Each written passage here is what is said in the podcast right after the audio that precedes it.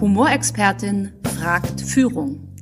Eva Ullmann und Katrin Hansmeier machen Humor für Sie berechenbar und einsetzbar. Amüsieren Sie sich, staunen Sie und erweitern Sie Ihr Repertoire. Ich freue mich heute ganz doll auf Marc Raschke, einen Mann, den ich schon eine Weile begleite, meistens medial, aber auch schon live und real. Er existiert wirklich, ja. live und real getroffen habe. Ja. Marc, ganz schön, dass du heute Zeit hast für ein wunderschönes Thema wie Humor. Ja, gerne. Du bist der Leiter der Unternehmenskommunikation. Äh, wie groß mhm. ist dein Team? Wie groß ist euer Klinikum? Und wie groß ist deine Abteilung, für die du zuständig und verantwortlich bist? Mhm. Ähm, also eigentlich ist meine Abteilung 4100 Mitarbeiter groß, weil nämlich genau das ist auch die Mitarbeiterzahl, die wir im Klinikum haben. Denn ich habe zumindest damals gedacht, mach mal alle zur Öffentlichkeitsarbeit, denn im mhm. Idealfall ist es das ja auch. Also damit weißt du jetzt zumindest schon, dass wir 4.100 Mitarbeiter haben.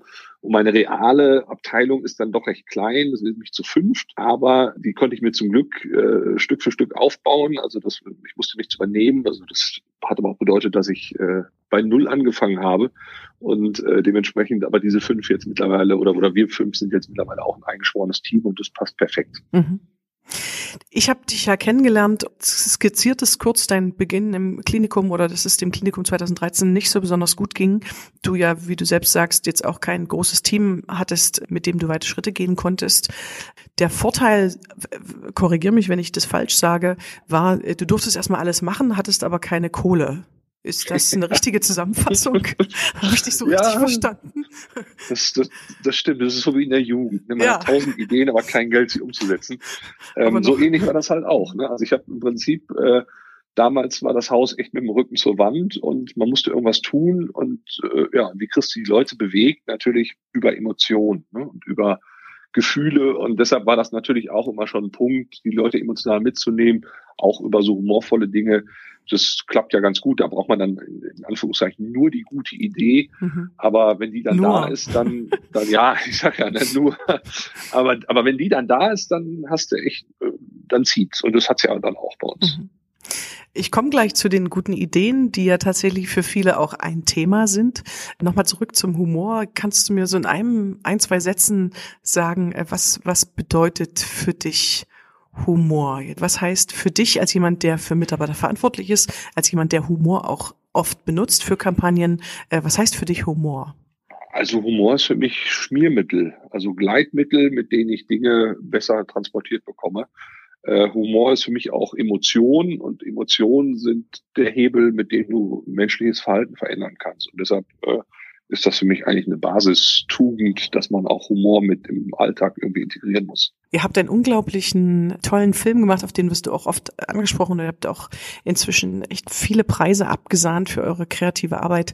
Äh, Epic Split, wo ihr quasi angelehnt an diesen ja. Volvo-Spot eine, eine Mitarbeiterin auf zwei Klinikbetten gestellt habt, die da einen Spagat machte. Was, was war das Problem und wie habt ihr es gelöst? Also wofür habt ihr diesen mhm. Film gemacht?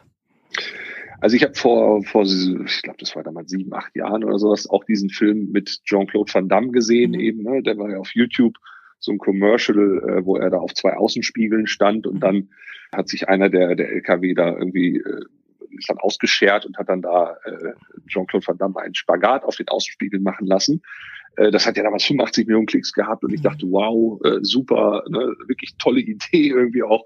Mir fiel nur nie richtig ein Ansatz ein, äh, den man äh, oder wo, wo, wo man dieses Konzept irgendwie so ins Klinikum übertragen könnte. Und dann kam aber die Frage äh, aus der Personalabteilung, wir suchen Buftis, also mhm. Berufsfreiwilligendienstler, ne, das sind so die ehemaligen Zivildienstleistenden. Und da dachte ich mir so gut, äh, wie kriegen wir die irgendwie bewegt? Oder vor allen Dingen, was müssen die bewegen, was, was, was ist deren Aufgabe? Und die müssen vor allen Dingen betten ziemlich sauber schieben. Und zwar so sauber, wie das eine Volvo-Lenkung äh, schafft sonst. Ne? Und dann war halt schon relativ schnell klar, also das mit den, mit den äh, LKWs mache ich jetzt nicht, aber wir machen es mit Betten. Mhm. Und dann wusste ich von unserem Instagram-Account, den wir auf dem Klinik oder den, den, den wir für das Klinikum Dortmund haben, der im Übrigen auch der reichweitenstärkste Instagram-Account eines Krankenhauses in Deutschland ist, mhm. dass wir eine Krankenschwester hier im Haus haben, die Spagat kann. Und äh, die hat das nämlich mal ein Bild gepostet, wie sie im Spagat ein einen Weihnachtsbaum geschmückt hat. Und dann haben wir diesen, äh, oder habe ich diese Frau angefragt, gefragt, könntest du dir vorstellen, zwei fahrenden Krankenhausbetten auch einen Spagat zu machen. Und da hat sie komischerweise sofort Ja gesagt. Das hat mich auch sehr überrascht. Aber damals wusste man halt auch schon, der Raschke ist ein bisschen anders und äh, der stellt halt auch mal schon mal solche Anfragen. Und dann haben wir es auch vier, fünf Mal probiert, also haben es auch mit ganz einfachen Mitteln. Mhm. Wir hatten mit Handykamera und so, also nichts großartig da mhm. aufgebaut, auch nicht perfekt ausgeleuchtet. Aber nach vier, fünf Versuchen klappte es dann auch und äh, es wäre im Übrigen auch, selbst wenn es schief gegangen wäre, 300 Meter weiter äh, wäre die Notaufnahme. Die Unfallchirurgie gewesen. genau, weil wir es ja hier im Haus gemacht haben. Und, äh, dementsprechend. Aber nee, aber es ging, es ging erstaunlich gut und, ähm, und dann haben wir daraus eine, eine kleine Pressemitteilung gemacht, haben das auf YouTube gestellt, den, das Filmchen und dann haben wir äh, am nächsten Tag Sat 1 im Haus gehabt und die haben darüber dann einen eigenen Bericht veröffentlicht, NRW-weit, ja, und dann kann man sich ja vorstellen, dass am Tag danach wir das Thema Bufti eigentlich nicht mehr als Thema hatten. Wir hatten eher ein Überangebot an Bewerbungen, die da kamen. Das, äh, also der ist wahnsinnig viral gegangen. Ich habe ihn auch schon sehr häufig, seitdem wir uns kennenlernten, in meinen Vorträgen gezeigt, ähm, um mhm. Kliniken auch zu ermutigen, weil äh, bei mir ist auch ganz oft so ein, so ein Totschlagargument, dass natürlich Kliniken oder soziale Institutionen sagen, ja, da haben wir kein Budget für, ja, ist ja eine Wahnsinnswerbung da mit dem Jean-Claude Van Damme, aber wer soll denn die Millionen bezahlen? Und dann zeige ja. ich total gern euren Film und sage, dass äh, die Idee muss tatsächlich sehr gut sein. Ja, und die, mhm. auf die guten Ideen muss man auch erstmal kommen. Die schüttelt man jetzt auch manchmal aus dem linken Finger, aber eben auch nicht immer. Aber der Controller fragt mich dann natürlich, wenn ich jetzt vor Chefärztinnen, Chefärzten, äh, Geschäftsführern von Kliniken sitze, bei denen ich auch regelmäßig unterwegs bin, der fragt mich dann, was ist denn die äh, Prozentzahl? Also kannst du tatsächlich dich noch erinnern, wie viele Bewerbungen ihr dann ins Haus bekommen habt? Also wenn du sagst, es war kein Thema mehr, ähm, was waren da so die Zahlen? Kannst du dich noch erinnern? Da das ja schon sieben, acht Jahre her ist, weiß ich es offen gesagt nicht mehr 100 Prozent, aber äh, es war auf jeden Fall mehr als genug. Äh, und ähm, klar, äh, es konnte in der Sicht jetzt nicht gesteuert werden. Deshalb sind auch Controller immer meine natürlichen Fressfeinde. Genau, äh, genau, meine ja auch, meine ja auch. Ja, ja, deshalb, also sorry alle Controller, die uns gerade zuhören. Äh, aber äh, nein, es ist einfach, ähm, äh, zum Glück mein Chef hier im Klinikum, der CEO, der sagt immer, äh, Krankenhaus ist zu mindestens 50 Prozent Psychologie. Und mhm. das ist leider immer nur sehr schwer messbar oder mit sehr hohem Aufwand messbar.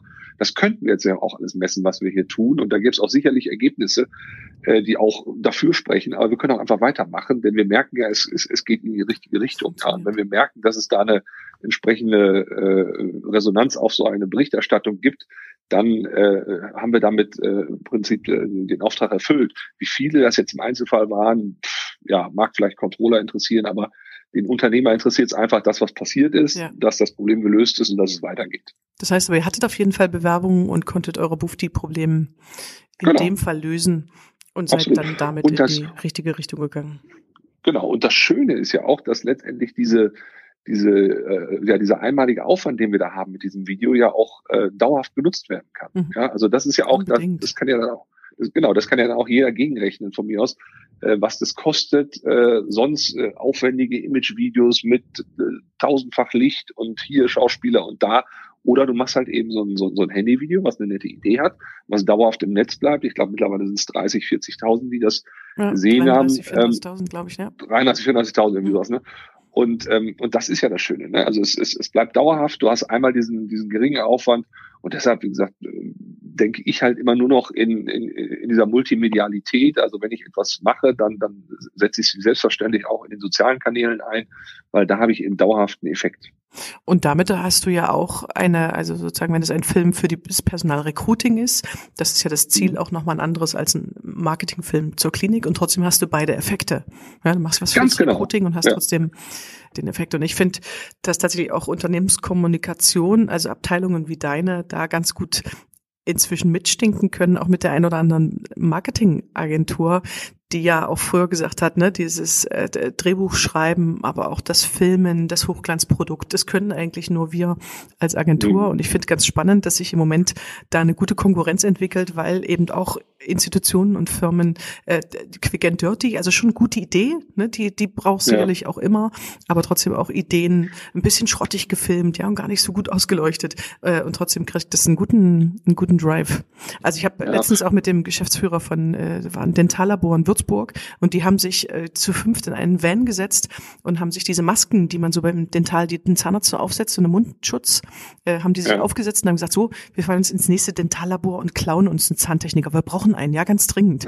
Und dann sind sie zum nächsten Dentallabor und dann haben sie da vorne gewartet, Auto ausgestellt und dann kam jemand runter und sagten, nee, das ist nur eine Schwester, das ist unten aus der Praxis. Nee, das ist kein Zahntechniker. Und dann kam der nächste ja. raus und sagen sie, oh, das ist ein Zahntechniker, los, ja. Und dann stürzen sie los ja, und äh, total schrottig gefilmt, also einfach schlecht gefilmt, ganz schlechte Akustik. Äh, sie haben es nochmal im Text runtergeschrieben, damit man überhaupt versteht, was die so reden.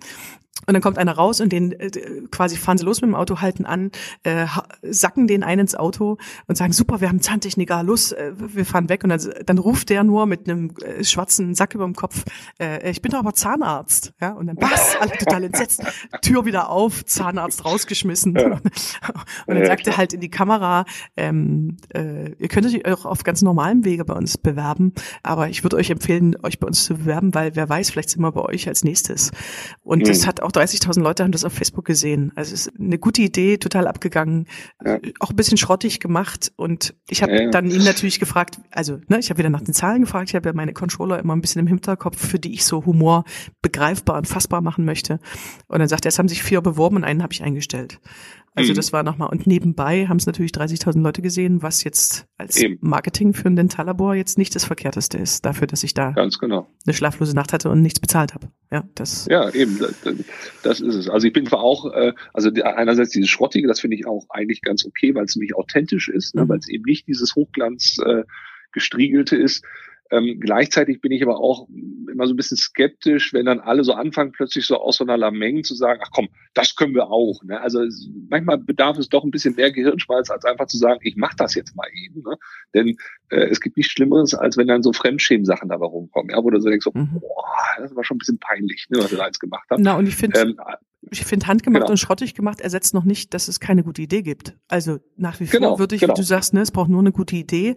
Da würde ich auch gern gleich noch einen Moment bleiben, weil das finde ich tatsächlich ja dann die die handwerkliche Arbeit, die man auch immer wieder macht und man hat ja mal bessere und mal schlechtere Ideen. Also das die genau. gute Idee muss es trotzdem geben bei aller entweder Professionalität oder Schrottigkeit, mit der man das dann umsetzt.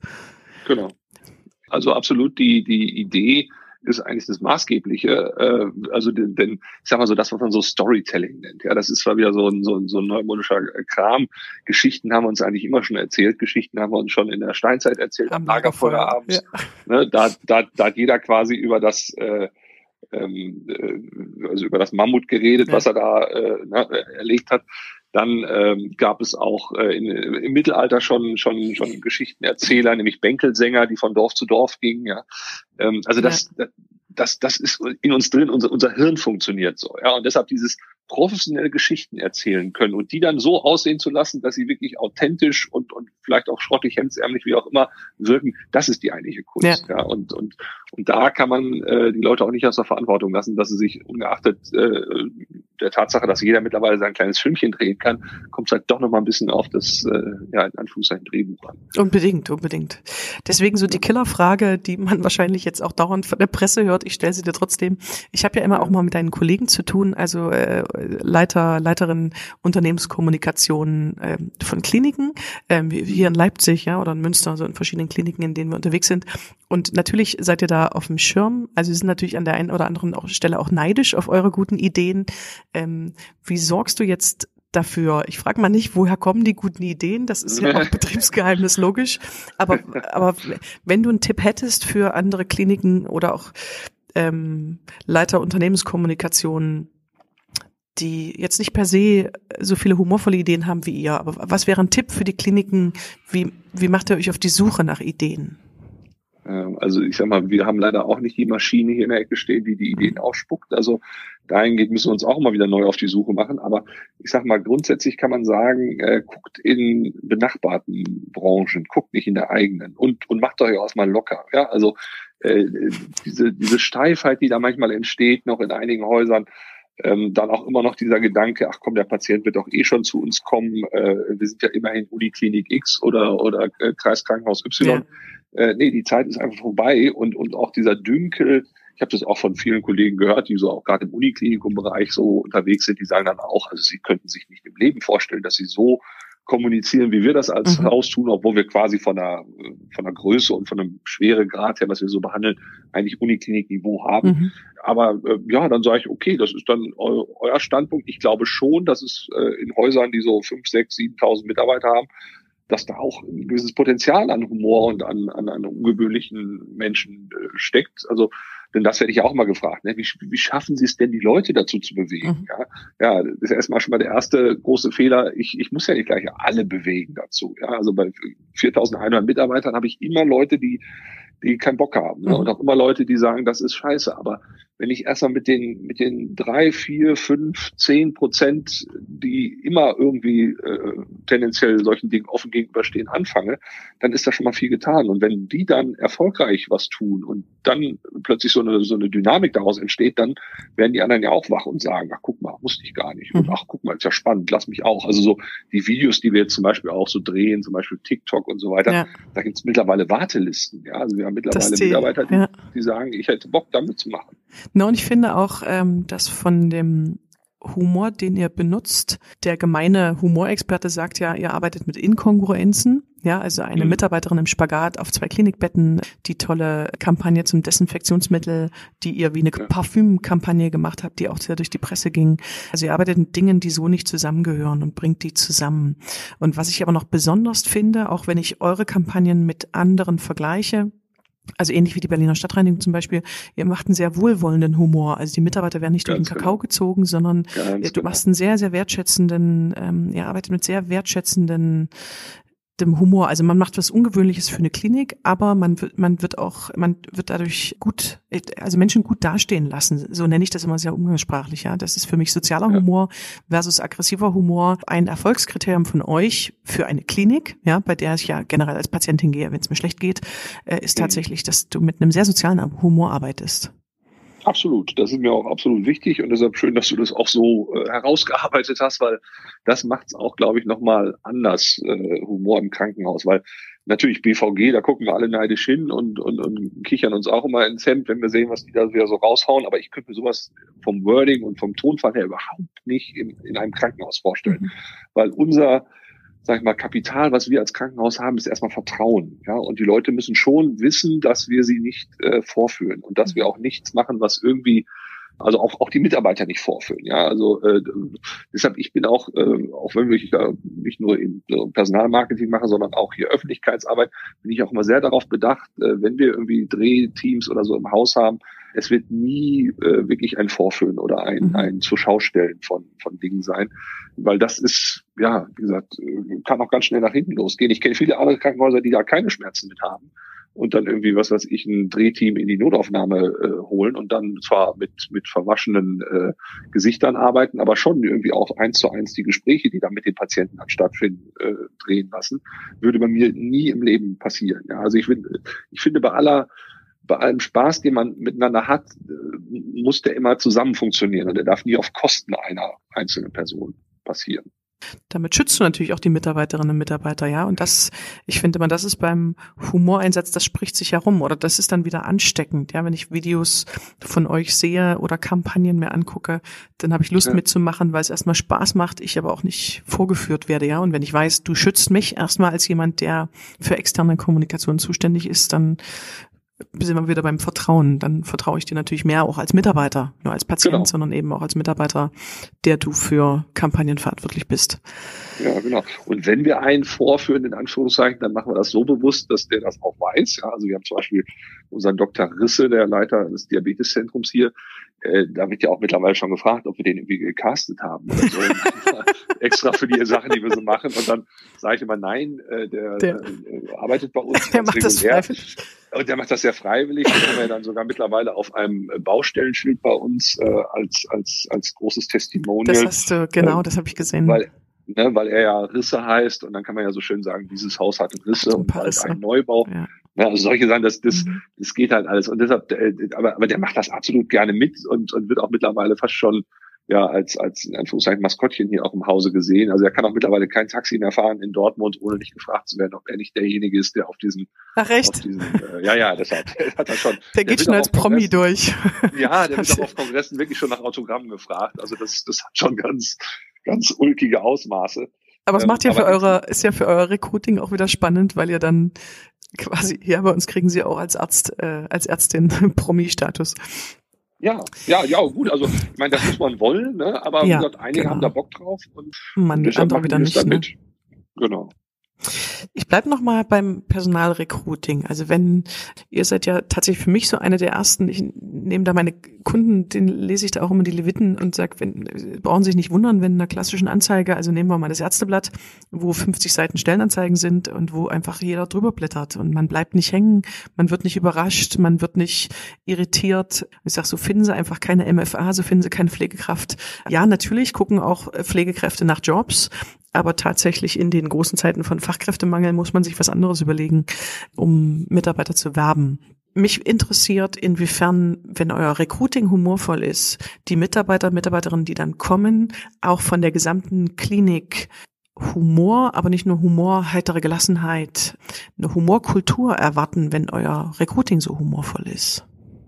Ja, also wir haben äh, unter anderem in unserer Verhaltens, in unserem Verhaltenskodex, den wir mal vor ein paar Jahren aufgelegt haben, tatsächlich auch den Satz stehen, Humor ist erlaubt, ein Lächeln erwünscht. Ja, das wird äh, unter anderem im Bereich Patientenorientierung so äh, gewünscht und auch vorgelebt.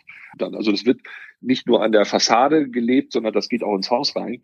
Ähm, und nur so könnte es ja auch klappen. Ja, also wenn du dem Haus irgendwas vorne anpappst und sagst, guck mal, die sind ja so lustig, äh, da würden ja spätestens auch im Haus, wenn sie alle wüssten, nee, sind wir ja gar nicht, äh, würde ich auch sagen, hör mal, so wollen wir aber nicht, dass du für uns wirbst. Ne? Deshalb diese, diese Art, ja, die Seele eines Hauses nach außen zu tragen, das ist ja auch wieder in Anführungszeichen der Profi, ja, der mhm. das eben, äh, der das dann macht. Das ist dann eben nicht dieses hemdsärmelige, ja, wir gucken mal und so, ja, sondern da musst du ja auch erstmal so ein bisschen den Puls fühlen und, und, und sagen, was kannst du denn mit dem Haus so machen? Ne? Und äh, ich kann mir schon vorstellen, dass es einige Häuser geht, äh, gibt in Deutschland, wo, wo das extrem schwierig ist. Aber ähm, hier war das halt machbar und wir haben ja viele, viele andere Sachen auch gemacht, die, die ähm, ungewöhnlich waren und, und, und am Ende, ähm, also mittlerweile weiß man einfach im Haus, dass wenn der Raschke anruft oder irgendwie eine Idee hat, dann, dann, dann weiß man, in welche Richtung das geht und dann, dann sind die auch schon sofort äh, irgendwie ganz, ganz, ganz locker dabei. Also deshalb, äh, ja, aber es muss natürlich konkurrent zu dem sein, was, was, was drin passiert, sonst kannst du, das gilt auch für alles, ne? also das gilt ja für, im, im Marketing generell, du kannst ja für nichts werben, wenn du es nicht versprichst, auch nach innen zu halten. Ja. Naja, das, das unterscheidet sich für mich schon ähm, von humorvollem Personalrecruiting zu äh, humorvoller äh, Cola-Werbung, sage ich mal. Weil wenn ich lediglich in Anführungsstrichen eine Produktwerbung mache, dann kauft der Kunde ja die Cola und verbindet sie mit einem lustigen Spot. Äh, diese, diesen Namen muss ich hinterher noch rausschneiden, wie auch immer ich das mache. Aber also, wenn ich eine lustige Produktwerbung habe, kaufe ich erstmal nur das Produkt. Da erwarte ich nicht, dass derjenige, der es mir schickt oder der es mir im Laden verkauft, tatsächlich auch humorvoll ist. Wenn ihr Recruiting Recruiting macht und Bufti sucht mit einem sehr ansprechenden, leichten Spot, dann hinterfrage ich das tatsächlich schon anders. Also das ist aus meiner Sicht fürs Recruiting, die müssen noch mal zwei Schritte weiter denken. Und wie, wie du sagst, da brauchst du für mich tatsächlich auch den Profi der Öffentlichkeitsarbeit, der Unternehmenskommunikation, die Zusammenarbeit mit dem mit der Personalabteilung, äh, weil euer Spot zum Beispiel Epic Split ist ja auch nicht nur lustig, sondern ihr habt ja auch eine Story, wie du sagst. Für mich ist das auch die Kunst des Geschichtenerzählens. Sie macht einen Spagat, es kommt ein lustiger Moment und dann wird eingeblendet, ähm, äh, wir schieben unsere Patienten nicht, weil, als wären sie rohe Eier, sondern weil wir Respekt vor ihrer Lebensleistung haben. Also dann kommt ja. ein Grundsatz eurer Klinik, dann kommt was zu eurer Klinikkultur und äh, ihr habt eine schöne dramatische Musik drunter. Ja, also für mich stimmt da auch viel tatsächlich vom Storytelling und das macht nicht nur der Humor, sondern es macht natürlich die Gesamtgeschichte. Ganz genau. Also das ist ja, ich meine, ich persönlich bin zum Beispiel ein sehr, sehr, sehr, sehr schlechter Witzeerzähler, aber jeder Witz hat ja in dem Sinne auch eine Geschichte. Und wenn ja. du die nicht erzählen kannst, dann bist du halt ein schlechter Witzeerzähler, ja. weil die Pointe da nicht zündet. Ja. Ne? Also ähm, wie gesagt, dahingehend bin ich dann, glaube ich, eher ein besserer Geschichtenerzähler und kann dann Pointen in Geschichten präsentieren. Ne? Aber das äh, ist genau das, ja. Super schön fand ich ja auch euer Weihnachtslied, äh, was ihr jetzt im Dezember gemacht habt, wo du, glaube ich, ja vier, fünf, sechs, also mehrere Kliniken auch dazu gebracht hast, gemeinsam mit Mitarbeitern ein Weihnachtslied zu singen, was du dann so ineinander geschnitten hast, ja. Genau, Halleluja. Ne, krieg, kriegt man auch Gänsehaut, äh, zumal finde ich auch in Zeiten, wo die Kliniken so unternehmerisch angehalten werden, in so eine Konkurrenz zu gehen. eine Kommunikation, die wieder verbindet und vereint, was sehr Kraftvolles hat. Also so wie Humor, der auch Mut machen darf, äh, der auch Angst nehmen darf, ja, finde ich. Absolut, absolut. Passt. Also das, genau, das war, das war auch so ein, so ein Projekt, äh, Halleluja von Leonard Cohen hatten wir da für vier Wochen äh, gewisse Musik, Musikrechte, die wir nutzen durften. Und dann haben wir daraus eben ein, ein ja, lippensynchrones äh, Video gemacht was äh, quer durchs Haus gesungen wurde, also von jedem quasi. Es musste ja keiner wirklich singen, deshalb konnte jeder einfach nur die Lippen bewegen. Also deshalb konnten auch gesangsfreie äh, Menschen Ach, oder schön. gesangstalentfreie ja. Menschen singen.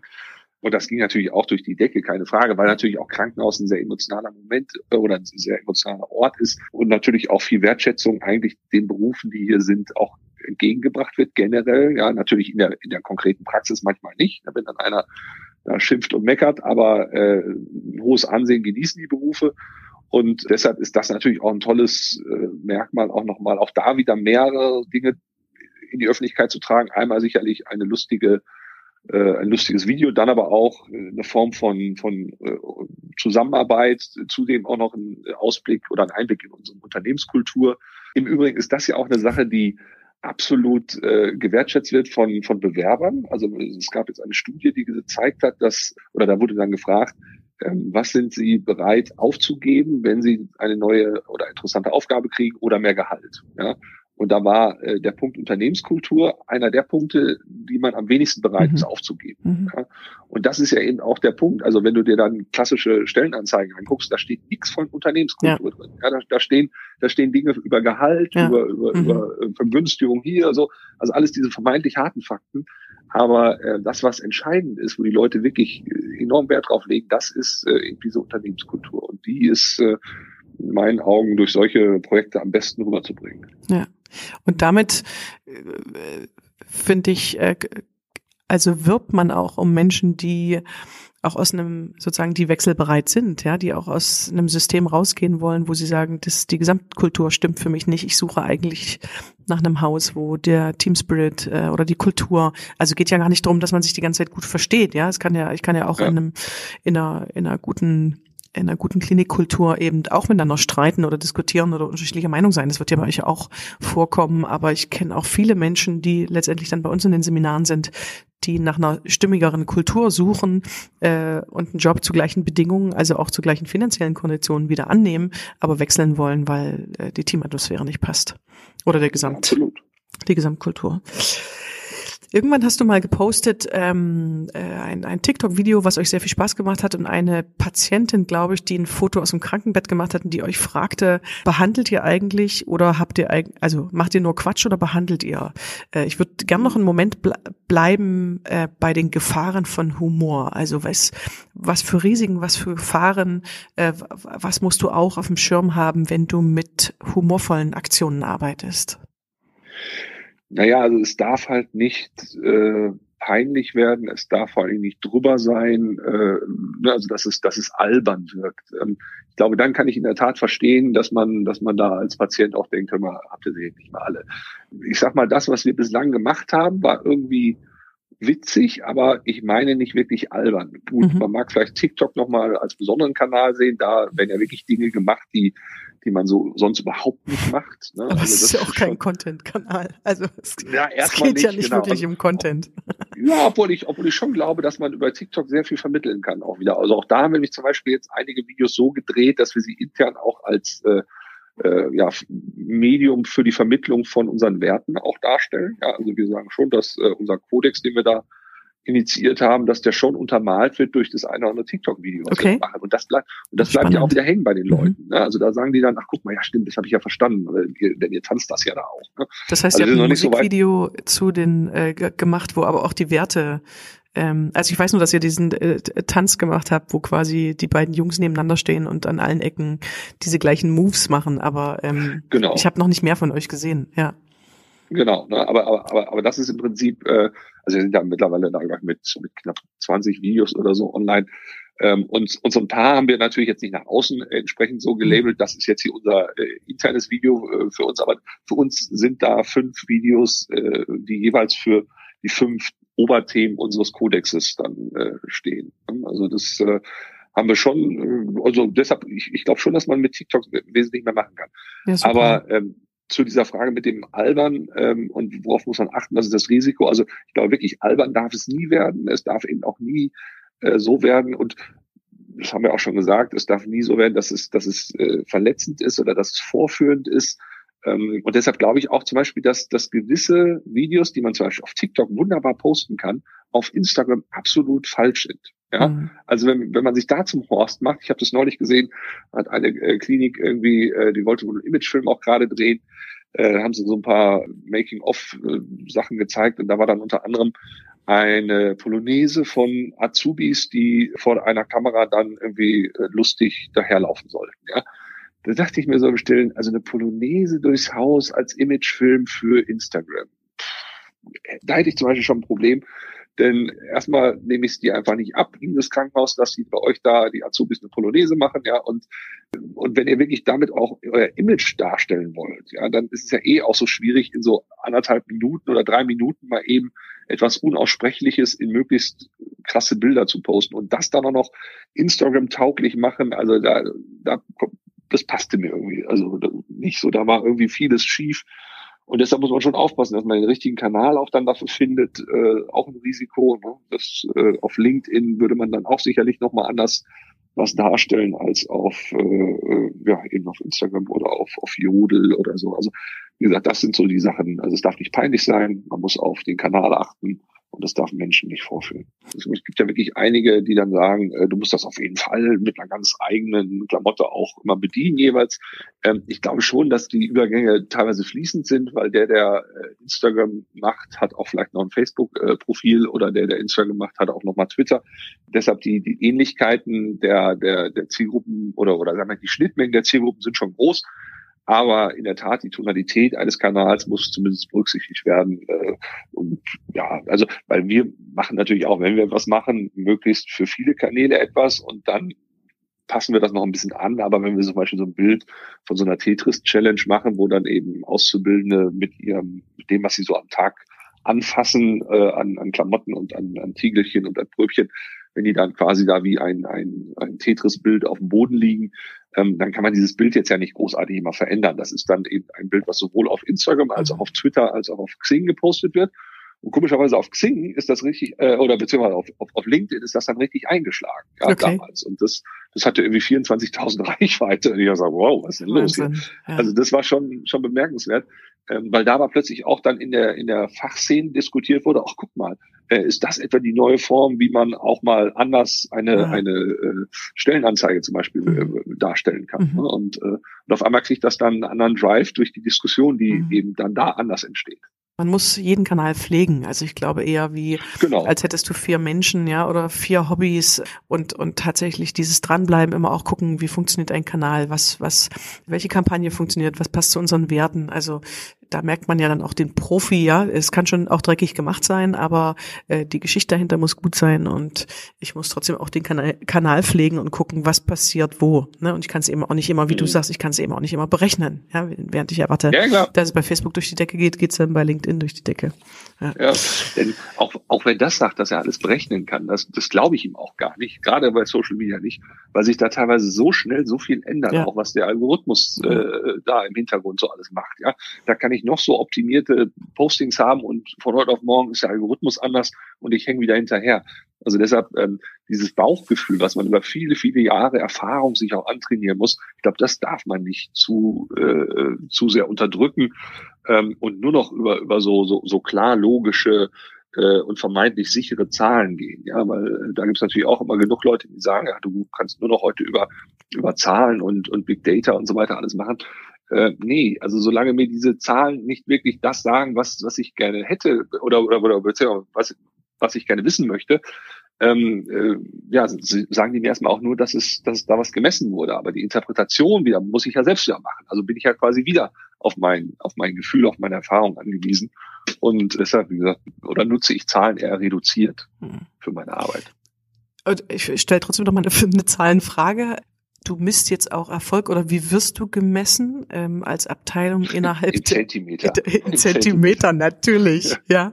ja. ja. Also du hast vorhin schon mal gesagt, das finde ich ganz wichtig, es passiert was, es gibt eine Aufmerksamkeit, das versuche ich auch immer äh, meinen Kunden zu transportieren, zu sagen, wenn etwas Bewegung gibt, ne, 30.000 Klicks auf Facebook für ein Dentallabor, da bewerben sich vier, einer wird genommen, das ist jetzt nicht so eine große Zahl, aber es hat trotzdem einen Nebeneffekt, der, die haben ganz verzweifelt jemanden gesucht. Die hatten jetzt gar nicht, also das System war gar nicht so, dass sie sagen, wir machen Werbung für unser Dentallabor. Aber es gibt so ganz viele Nebeneffekte, weil natürlich andere Zahnärzte von diesem Dentallabor hören zum Beispiel und da wieder was Neues entsteht. Also ich bin auch mal ein Fan davon, dass es überhaupt erstmal Bewegung gibt. Das heißt aber, eure, eure Klinikleitung oder auch eure Klinik sagt, Hauptsache es gibt Bewegung. Die fragt jetzt nicht einmal im Jahr, wie viele neue Patienten haben wir, was sind die Klickzahlen. Das machen, was du willst oder wie misst du Sachen? mein, mein Chef hier, der halt der Vorstandsvorsitzende ist, der, der führt im Prinzip das Krankenhaus so ähnlich wie, wie ich hier äh, den Bereich führe, der äh, hört auch nur bedingt auf Zahlen, weil er eben auch sagt, ne, Krankenhaus ist in vielerlei Hinsicht Psychologie und wir können auch an so vielen Stellen zwar versuchen, uns äh, die Wirklichkeit irgendwie urbar zu machen, indem wir alles in, in, in Excel-Tabellen pressen, aber rein praktisch ist es so, dass wir am Ende doch wieder äh, mit uns selbst äh, beschäftigt sind und uns selbst fragen müssen, was hat es uns gebracht. Deshalb ist er auch jemand, der das nicht unbedingt von mir verlangt, ne, dass wir da so zahlengläubig sind. Deshalb, also, also natürlich messen wir das, was wir da so tun, allein schon, weil wir ja natürlich auch gucken, wie, wie ist das Posting angekommen, wie das. Ne? Und gibt es ja auch genug Insights, die wir da haben können. Aber ansonsten sind wir da, äh, wie gesagt, sehr auch im Trial-and-Error-Prinzip unterwegs, weil auch das ist ja immer so lustig. Einerseits verlangen immer alle agile, agiles Projektmanagement, agiles Management. Aber äh, wenn es mal darauf ankommt, wollen sie dann doch wieder alles nur am liebsten äh, immer nur Erfolg und am liebsten immer nur äh, steigende Zahlen. Ja, mhm. und das, das kann es halt nicht sein. Also wenn du wirklich sagst, du möchtest mal ein bisschen mehr, mehr Versuchskultur in dein Unternehmen bringen und gerade beim Marketing tut es jetzt ja auch nicht so dermaßen weh, wenn man was daneben geht, vor allem bei dem, was wir so machen. Ja, da kannst du eben ausprobieren und, und, und, und so dann auch dran feilen und auch was wir so machen, das zündet ja nicht alles. Ja? Also auch wir haben ein paar Rohrkrepierer und dann wissen wir das aber auch und dann haben wir daraus äh, gelernt. Und ich wollte gerade sagen, also um, ich finde auch, um regelmäßig gute, humorvolle Ideen zu generieren, bei den die Comedians oder Kabarettisten sagen ja, neun von zehn Geschichten landen in der Tonne. Die sieht man sowieso nie auf einer Bühne. Also im Sinne von auch ein Humorprofi wie ein Kabarettist produziert immer sehr viel Material und davon gibt es natürlich dann Dinge, die auf der Bühne landen, die auf die Bühne kommen, ja, oder auch wenn ich mich auf Kunden vorbereite und sehr spezifisch ähm, für eine Arzneimittelbehörde oder für einen äh, Zementhersteller oder Klärschlamm, ja, ich war letztens auf der Tagung ja. zu zu Klärschlamm. Mach mal keine Scheißwitze, wenn du äh, zu Fachexperten von Klärschlamm, ne, das ist wird sofort schnell flach. Also da muss ich schon auch oder suchen wir im Team natürlich immer wieder nach Ideen und dann gibt's noch mal ein Auswahlverfahren, welche landen jetzt tatsächlich dann auf der Bühne im Vortrag.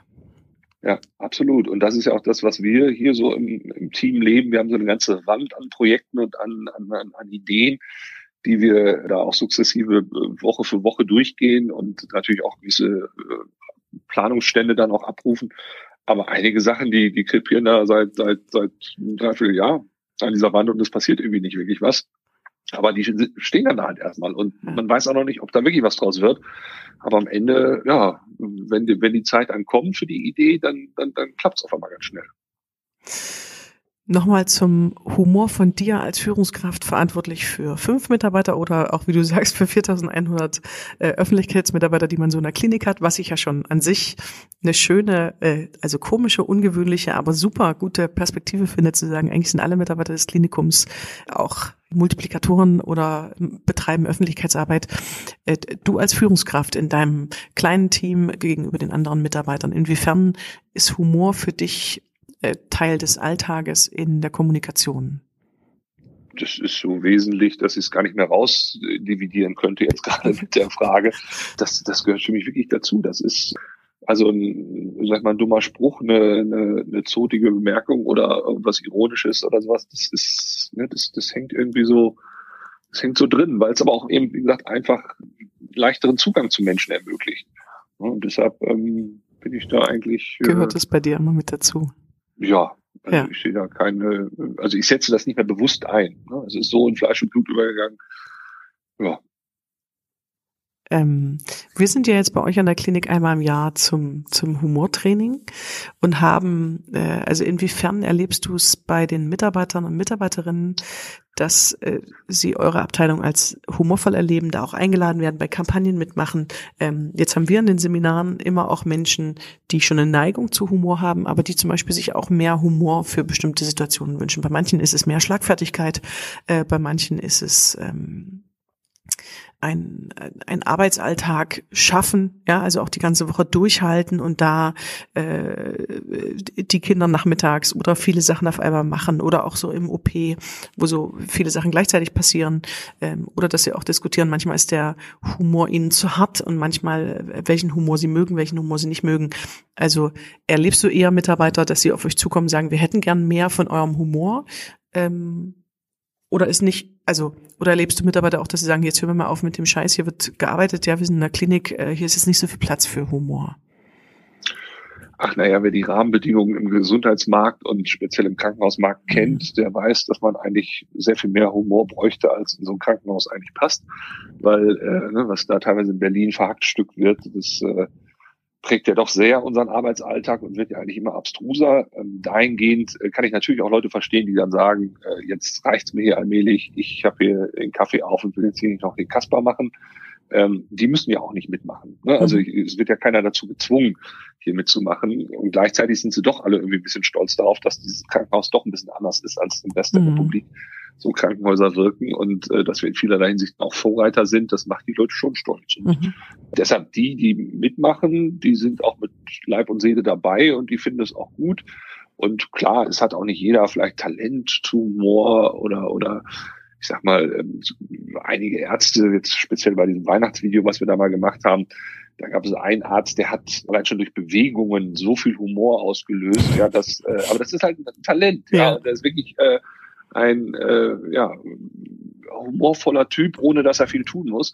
Und das sind so Sachen, so Schätze, die man dann hebt. Ja, da, da, Ja. wusste der vielleicht auch im Zweifel gar nicht so richtig was Das war ihm gar nicht so bewusst. Mhm. Genau, ne, aber in der Hinsicht war, war dann dieses Projekt plötzlich eine Möglichkeit, sich da nochmal ganz neu darzustellen, neu zu entfalten. Es gibt sowohl welche, die, die sicherlich äh, sagen, jetzt reicht's allmählich, der Druck wird immer äh, heftiger, ich habe keinen Bock, aber es gibt auch viele, die, die Bock haben und auch die über unsere Projekte auch erst richtig reüssieren zu äh, ja, humorvollen Menschen. Und was ich finde, was du auch bietest an der einen oder anderen Stelle, ist natürlich, sich nochmal anders identifizieren können mit der Klinik, musikalisch was zu machen oder kurz ein Video zu machen zu meiner Fachexpertise, was ja erstmal auch jetzt nicht so was ist, was ich als Mediziner in meinem Studium lerne, ja, sondern ich bin ja erstmal sehr trainiert auf den oder werde sehr hintrainiert auf den Patientenkontakt. Dann bietet, finde ich, eure Unternehmenskommunikation an zwei, drei Stellen äh, eben auch noch eine andere Identifikation mit der Klinik. Also ich finde eure, eure Kampagnen, die strahlen eben auch auf verschiedene Abteilungen, ja, einmal ins Personalrecruiting, aber natürlich auch eine Frage von Mitarbeiterbindung. Also es beschäftigt gerade so viele Kliniken, nicht nur Kliniken, auch Institutionen, Unternehmen, A, wie sie Mitarbeiter finden, aber B, eben auch, wie sie Mitarbeiter binden, wo ich sage, ihr dürft äh, über den Tellerrand hinaus gucken. Und äh, da seid ihr natürlich ein super schönes Beispiel, äh, weil eure Kampagnen einfach sehr einladend sind. Ganz genau. Also das ist nämlich auch immer, was ich sage, diese zwei Seiten einer Medaille, wenn es um Personalmarketing geht. Es geht eben nicht nur nach außen, es muss auch nach innen gehen. Und äh, wenn wir zum Beispiel unseren Ali jetzt nehmen, äh, Ali hat damals bei dieser Parfümkampagne Ja, genau. mitgemacht. Da war er noch äh, Bufti bei uns. Äh, inzwischen ist er Auszubildender für äh, Gesundheits- und Kinderkrankenpflege und entsprechend ähm, äh, gefeiert, weil er halt durch diese Kampagne so berühmt geworden ist, durch diese Parfümkampagne, dass auch die Mädels in Trauben vor seiner, vor seinen Bildern damals standen, als wir die veröffentlicht haben, weil er halt auch ganz gut aussieht Ja. und äh, ich, also er hat auch diesen Blick drauf, diesen Killerblick, den konnte er wunderbar in diesen Kampagnen spielen. Also dahingehend war das echt schon ein Gewinn. Und das zeigt ja im, im Kleinen, was wir dann eben auch in anderen Bereichen sicherlich durch unsere Sachen erreichen. Ja, wir haben jemanden gehabt, der war als Bufti zeitlich befristet bei uns und der hat so viel Bock, dass er jetzt gesagt hat, und hier mache ich jetzt meine Ausbildung. Ja, super. Und führt es dazu, dass du mit der Personalabteilung zusammensitzt und ihr sprecht und sagt, da hat es jetzt mehr Bewerbungen gegeben oder in dem Bereich können wir unsere Werte gut vertreten, das hat eine Auswirkung auf das Personalrecruiting, Mitarbeiter binden. Also sind ja total Personalwesen-Themen. Sitzt ihr da zusammen? Nehmen die das so gerne mit, dass du das machst? Die wissen von dir, aber es ist jetzt nicht so, dass ihr einmal in der Woche zusammensitzt und, und Personalrecruiting besprecht. Genau, es ist eher zweiteres. Also die wissen von mir und man wertschätzt sich an den Stellen, wo man, wo man Berührungspunkte hat. Aber ich sag mal so, die klassische Personalabteilung war ja auch, äh, sag ich mal, durch die Vergangenheit eher so ein bisschen verwöhnt, dass man halt genug Aus äh, oder genug Bewerbungen hatte. Und äh, dementsprechend war man gar nicht so sehr darauf gepolt, dass man sich da neue Ideen suchen muss. Man war eher darauf aus, das Ganze zu verwalten. Und das ist natürlich so der Punkt, den, den decken die quasi ab. Und wenn es dann um, um, um Neuerungen, Innovationen geht, da sind dann wir gefragt. Und deshalb, wie gesagt, äh, sind mhm. wir so quasi parallel nebenher laufend. Also deshalb ist das auch gar nicht so strategisch immer alles, wie es nach außen entscheidet, sondern wenn wir dann die Idee haben, dann setzen die auch relativ schnell um. Da werden jetzt auch nicht äh, 26 Gespräche mit irgendwem geführt oder, oder irgendwelche äh, großen Meetings mit dem Aufsichtsrat. Ja, das, das äh, findet zum Glück alles nicht statt, weil sonst kann sowas auch ganz schnell jeglichen Humor im Keim ersticken. Ja, wenn ich das irgendwie rundlutschen muss durch, durch einen Aufsichtsrat, der dann vielleicht auch tendenziell eher weniger Humor versteht.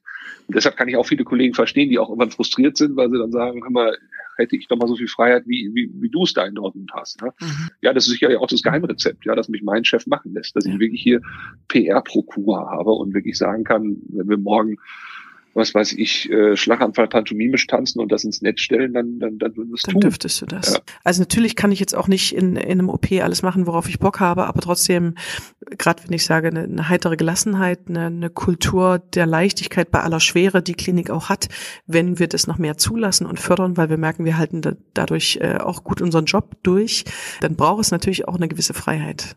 Ähm, wenn alle Rahmenbedingungen abgesteckt sind und man immer limitiert ist von dem Satz, den man sagt, bis hin zur kleinsten Handlung im Alltag, dann entsteht Humor auch schwer. Vor allen Dingen als äh, jemand in meiner Position, wie mein, mein persönlicher Worst Case ist immer, dass so eine Station dann plötzlich sagt, ach komm, wir machen mal unseren eigenen Facebook-Kanal und stellen da mal lustige Pflegevideos online. Ja, mhm. und dann sind dann irgendwie Creme oder die Salbe, mit der da eben gleich eine Therapie erfolgen soll, wird sich dann irgendwie als Kriegsschminke ins Gesicht äh, geschmiert.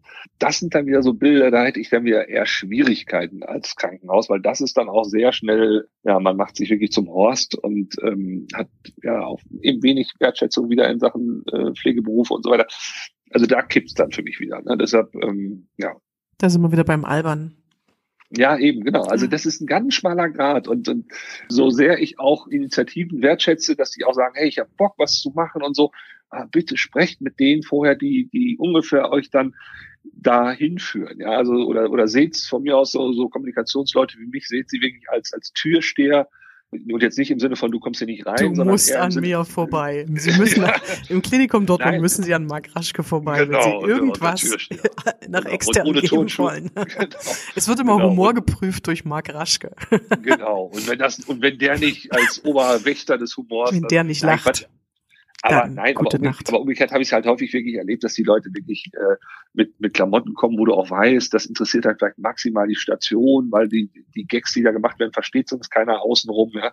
Also dieses sich in Zielgruppen hineinfühlen und wissen, was, was, was draußen ankommt dafür brauchst halt eben Leute, die, die quasi so ein Gatekeeper nach außen sind. Ja. Ne? Und das ist auch eher wirklich wohlwollend gemeint. Äh, nicht im Sinne von, ich lasse euch hier nicht durch oder so, sondern eher, äh, ich bewahre euch vor Schlimmerem. Ja, der Erfahrung, die Erfahrung der Profi, ne, der, der auch Erfahrung ja. hat. Und ich finde auch beeindruckend, dass du bei den Werten vorhin gesagt hast, ähm, Humor ist bei uns erlaubt, ein Lächeln erwünscht weil meine Erfahrung mit Unternehmen auch ist, dass Humor immer eine Einladung benötigt. Also es kann als, es kann als Wert in eine Humor, in eine Unternehmenskultur aufgenommen werden, aber immer nur mit einer Einladung. Also sobald man Humor beauftragt, sobald ich zu Seminarteilnehmern sage, ihr werdet jetzt lachen, ich werde dafür sorgen, dass ihr Spaß habt, ähm, und ich kann euch schon sagen, bei welcher Minute, ähm, also sobald ich dieses beauftrage, befehle, funktioniert Humor nicht. Es braucht immer eine Einladung. Auch wenn, wenn sich ein Unternehmen mit 4000 Mitarbeitern darauf einigen kann, zu sagen, Humor ist bei uns erwünscht, erlaubt. Wir dürfen ihn machen, wir müssen ihn aber nicht machen. Das ist absolut wichtig. Ja, wirklich dieses, lasst bitte Profis ran. Humorexpertin fragt Führung. Eva Ullmann und Katrin Hansmeier machen Humor für Sie berechenbar und einsetzbar. Amüsieren Sie sich, staunen Sie und erweitern Sie Ihr Repertoire.